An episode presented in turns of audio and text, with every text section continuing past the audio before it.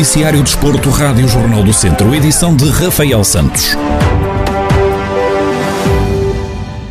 Pedro Duarte demitiu-se e já não é treinador do Académico de Viseu, confirmou a SAD do Clube Academista esta segunda-feira.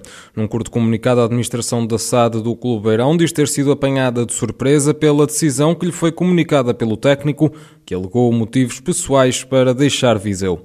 Berito Esteves, comentador da Rádio Jornal do Centro, admite que a saída de Pedro Duarte não era expectável e explica porquê com a chegada de Pedro Duarte, a equipa começou a sair de rendimento, começou a ter resultados positivos, começou-se a afastar, de certa forma, dos, dos lugares de, de, promoção. Apesar destes dois últimos resultados eh, um pouco desequilibrados na, na linha do que tinha vindo a acontecer com, nos Jogos Académicos, mas mesmo apesar disto, não era, não era nesta altura expectável a saída do Pedro Duarte. Efetivamente, não sei quais os motivos que o levaram a tomar esta decisão, eh, mas penso que o Académico se é perder eh, que é um, um fator menos para o Académico de Viseu, com a, saída de Pedro. A preparação para o próximo jogo frente ao Leixões é para já assegurada pelo adjunto Paulo Cadete, não sendo de excluir a possibilidade de vir orientar a equipa nessa partida da 22ª jornada da Segunda Liga.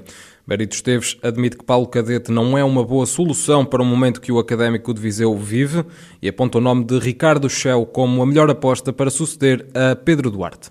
A situação do Paulo Cadete não, não vai ser fácil, não vai ser fácil. E, e na minha opinião, eh, o Shell seria a, a, a, melhor solução para a situação atual do Académico Viseu. Eh, não, é, não é minorizar o Pedro o Cadete, mas efetivamente o, o Shell é uma pessoa já com nome na praça, é uma pessoa respeitada eh, aqui na cidade e, e pelos jogadores e pela, pela massa associativa e penso que era uma mais-valia para o Académico. Eh, penso que nesta fase o Académico precisava de um treinador com maturidade, um treinador com, com algum respeito eh, para, para levar o Académico à, à não descida. Eh, o Cadete, a opinião que tenho dele é que eu acho que ele é um excelente treinador, mas não sei se será a pessoa indicada para esta fase atual. Pedro Duarte é o segundo treinador do Académico de Viseu esta temporada, tendo sucedido a Sérgio Boris, que orientou a equipa nas primeiras seis jornadas. Pedro Duarte esteve ao serviço dos academistas em 18 jogos oficiais, onde apenas somou sete vitórias. Recorde-se que o técnico orientou a equipa até os oitavos de final da Taça de Portugal, onde perdeu com o Gil Vicente já em prolongamento. Na segunda liga, o Académico de Viseu está no 16º lugar, com 19 pontos, apenas a 4 da zona de descida. E o Lusitano de Vildomingos mete forças esta tarde com o Lusitânia de Lourosa em casa. O jogo é referente à jornada 12 da Série D do Campeonato de Portugal, que estava em atraso. Em declarações exclusivas à Rádio Jornal do Centro, Paulo Menezes espera um jogo muito discutido e, apesar das dificuldades que o adversário possa apresentar, espera que os trambelos estejam à altura. Jogamos contra um adversário difícil, a gente sabe as aspirações dolorosas, mas também sabemos as nossas, as nossas forças e a nossa ambição, portanto, um, antevejo um, um bom jogo de futebol, muito, muito, muito disputado, muito competitivo e não espero nada mais, nada menos que estejamos à altura do encontro e certeza vamos estar para um, obter a vitória aqui em casa. Jogamos no nosso terreno, uh, é certo que nós já nos enfrentamos a algumas equipas um, deste, deste calibre, mas fora de nossa casa, é a primeira vez que a gente enfrenta enfrenta um, um adversário deste calibre um, nos trambelos e não, não espero nada mais, nada menos que estejamos muito, muito ambiciosos e com fome de ficar cá com os três pontos. É isso que a gente, que a gente pretende e estou certo que, que a gente vai conseguir isso. O técnico salienta a importância de somar os três pontos neste encontro, isto depois de no fim de semana passado ter levado de vencido o Agda em casa. Depois de, um, de, uma fase menos, menos positiva, a gente conseguiu reagir, conseguiu fazer uma, uma, boa, uma boa exibição contra, contra o Águeda, entre os possíveis que o, que o terreno deixou. Uh, conseguimos o objetivo que eram os três pontos, uh, dar-nos mais confiança e mais estufo para, para enfrentar este, este desafio com, com, com Lourosa. E é certo que se fossem três pontos seria muito, muito, muito bom para, para a nossa caminhada para nos chegarmos um pouco mais à frente e não nos distanciarmos, neste caso, do Espinho, que é a primeira equipa que, que está acima da linha d'água. O Lusitano de Vilmoinhos parte para este jogo na 11 posição da Série D, com 12 pontos. Já o Lourosa é terceiro classificado com 29 pontos. O encontro esse está agendado para as 3 da tarde de hoje. E depois de ter sido publicado em consulta pública o Plano de Recuperação e Resiliência, com valor de quase 14 milhões de euros em subvenções, que não incluem o desporto, Fábio Fernandes, presidente do Penalva do Castelo, assume que não ficou surpreendido e que os apoios financeiros aos clubes deviam ser da responsabilidade da Federação Portuguesa de Futebol.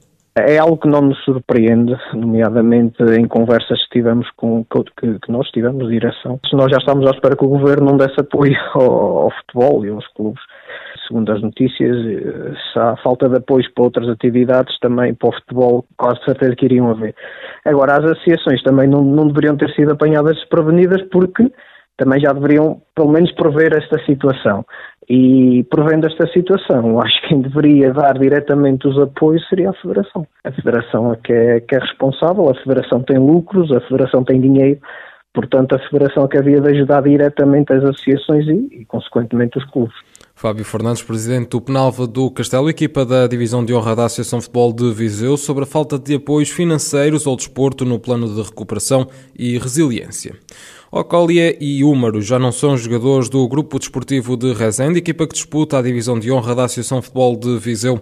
Em declarações exclusivas à Rádio Jornal do Centro, Rui Rebelo, o treinador da equipa de Rezende, contou que levou Ocólia, melhor marcador da equipa, a abandonar o clube a saída do Ocoli, que era, que era um dos melhores marcadores do, do campeonato, foi o segundo melhor marcador do campeonato ano passado, e este ano tinha, tinha praticamente 50% dos golos que nós marcamos eram marcados por ele, e também o ano passado 50% dos golos do grupo desportivo de Rezende também foram marcados por ele. O, o Ocoli teve, teve propostas do, do campeonato de Portugal, teve algumas propostas, acabou por sair para o campeonato de Portugal para o Fontinhas dos Açores, foi difícil o clube conseguir, conseguir conseguir eh, segurar o, o Ocoli connosco, porque, porque o campeonato aqui está parado, o jogador é, é profissional porque vive do futebol, é, é, a única atividade profissional que ele desempenha, portanto, e é, foi uma situação que, que, o clube, o Fontinhas e o Grupo Desportivo de Rezende entraram em acordo e, e acabaram por, e o Ocoli acabou por ir eh, para o Fontinhas. Quanto ao Húmaro, o motivo da saída é diferente o, o Húmaro, o defesa central, desde o Natal que ele não regressou. Portanto, foi passar o Natal a Lisboa, onde tem família, um jogador guineense, e depois não regressou porque alegou que, que estava com problemas pessoais, familiares muito sérios e que o impossibilitavam de, de vir para o Norte e de, de continuar a jogar futebol por nós. O técnico assume que o plantel fica mais fraco com estas duas saídas, mas admite que não é por isso que vão virar a cara à luta. Claro que teoricamente são duas baixas importantíssimas, porque eram dois jogadores que, que têm, têm um passado recente de, de grande sucesso no, junto do nosso clube, e teoricamente, porque no futebol temos sempre que falar teoricamente, teoricamente ficamos menos fortes ou mais fracos, como lhe quisermos chamar, no entanto, eh, estamos à procura de soluções, temos outras opções no plantel e não podemos chorar nem estar, estar, a, estar a, a, a lamentar. Estamos confiantes, estamos a tentar eh, substituir estes jogadores no mercado, não é é fácil agora, porque com o campeonato parado é difícil contratar com o campeonato parado, não é? E sem certezas de nada. É muito difícil, mas estamos a tentar é, contratar. Se não conseguirmos contratar, temos outras opções no plantel e se teoricamente, de facto, estamos, estamos, estamos mais fracos, como é evidente. Estas duas saídas ocorrem numa altura em que os campeonatos distritais da Associação Futebol de Viseu se encontram suspensos devido à pandemia da Covid-19, não havendo nenhuma data para a retoma das competições.